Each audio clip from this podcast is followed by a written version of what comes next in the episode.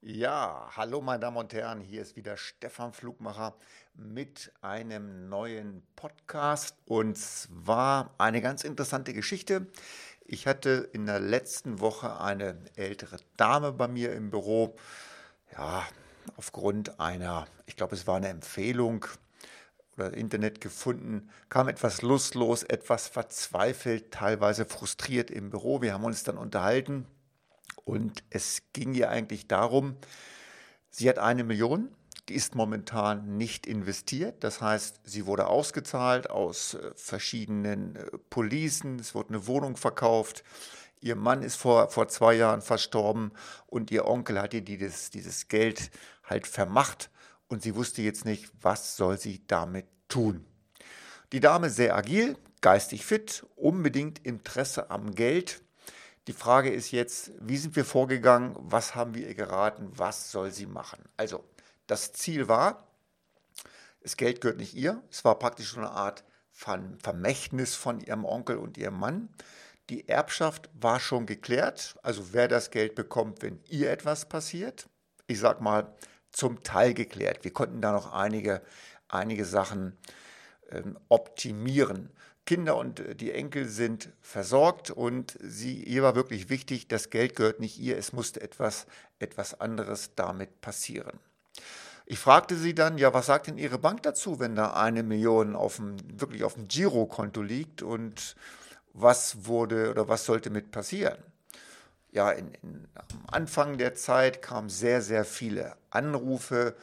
Der, der Banker hat sich gekümmert. Es war eine Bank in Rot hat ja ansonsten auch Anlageangebote. Es wurde etwas durchgesprochen und ich wurde dann hellhörig, aber das ist mir eigentlich bewusst gewesen, dass die Bank natürlich Produkte anbietet, die auch zu diesem roten Konzern mitgehören. Und das, meine Damen und Herren, ist ja erstmal nichts Schlechtes.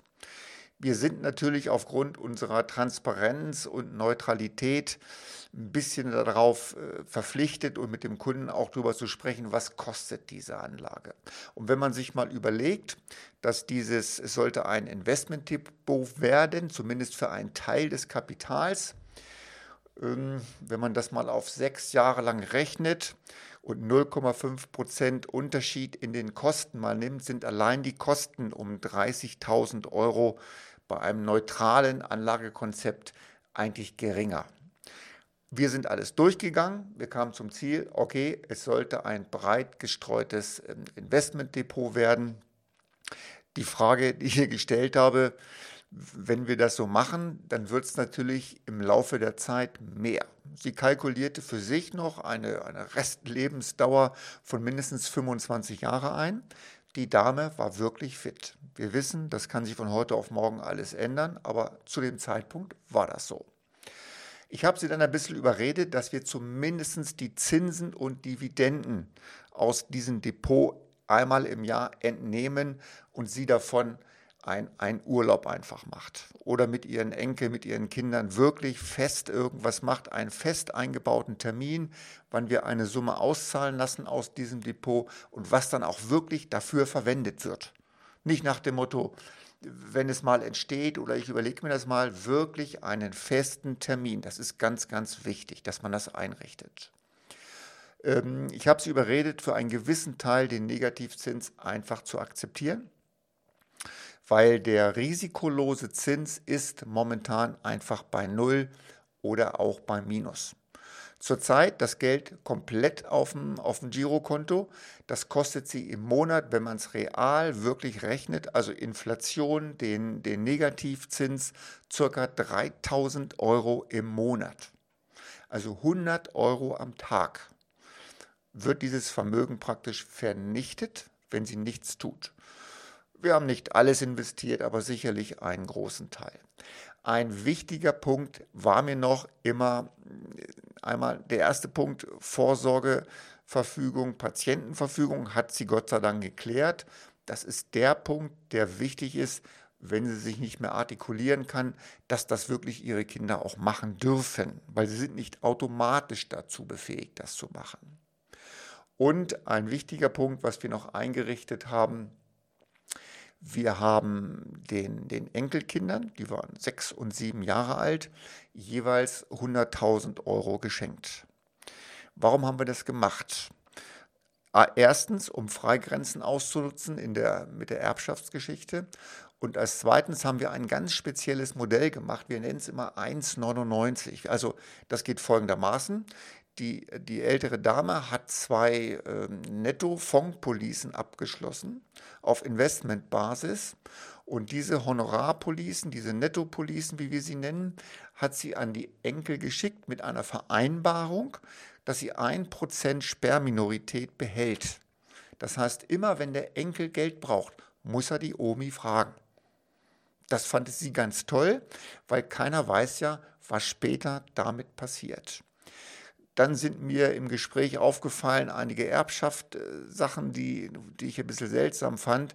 Ich habe dann geraten, weil viele Sachen wurden da mit, mit dem Hausanwalt gemacht, sich wirklich an einen Fachanwalt für Erbrecht zu wenden.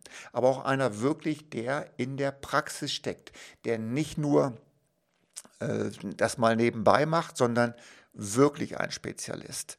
Wenn Sie sie am Herzen operieren lassen wollen, gehen Sie ja auch zum Spezialisten und lassen Sie nicht von Ihrem Hausarzt mal so nebenbei machen. Also darauf habe ich gepocht, bin gespannt, was dort noch rauskommt.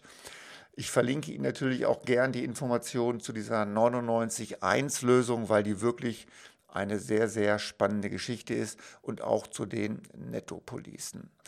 Ja, was haben wir noch besprochen? Ähm, Aufgrund des doch recht hohen Vermögens habe ich sie überredet, eines auch wieder jedes Jahr eine feste Spende zu machen. Wir haben uns für die, für die Geldlehrer entschieden. Geldlehrer äh, bin ich als ehrenamtlicher Geldlehrer tätig. Wir geben an Schulen ehrenamtlich Geldunterricht und ich habe sie überredet, eine kleine Summe auch wirklich jedes Jahr fest zu einem gewissen Datum zu spenden, damit wir Bücher und Rechner kaufen können um dieses äh, wunderbare Instrument Geldlehre einfach wieder nach vorne zu bringen.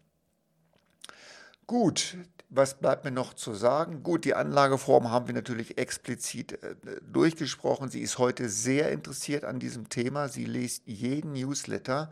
Ich bin überrascht, wie die doch schon ältere Generation wirklich wissen will, was mit dem Geld passiert. Und viele Banken berücksichtigen dieses leider nicht. Ähm, da kommt wenig Information. Also, was bleibt mir zum Schluss? Erstens, eine Million Euro tut nicht weh. Man kann da wundervolle Dinge mitmachen. Konzeption geht vor Kondition. Wir brauchen hier nicht mehr 7, 8 Prozent Rendite. Wir wollen es einfach nur sicher und breit gestreut anlegen. Bei der, bei der Konzeption ist zu bedenken, dass man einfach das, das Gesamte sehen sollte und nicht nur das Geld, sondern auch das Umfeld, die Kinder, die Enkel. Beratung gerne, meine Damen und Herren, unter flugmacher.de. Lassen Sie Profis ran, wir kennen uns damit aus. Viel Spaß, viel Erfolg, bleiben Sie gesund, Ihr Stefan Flugmacher.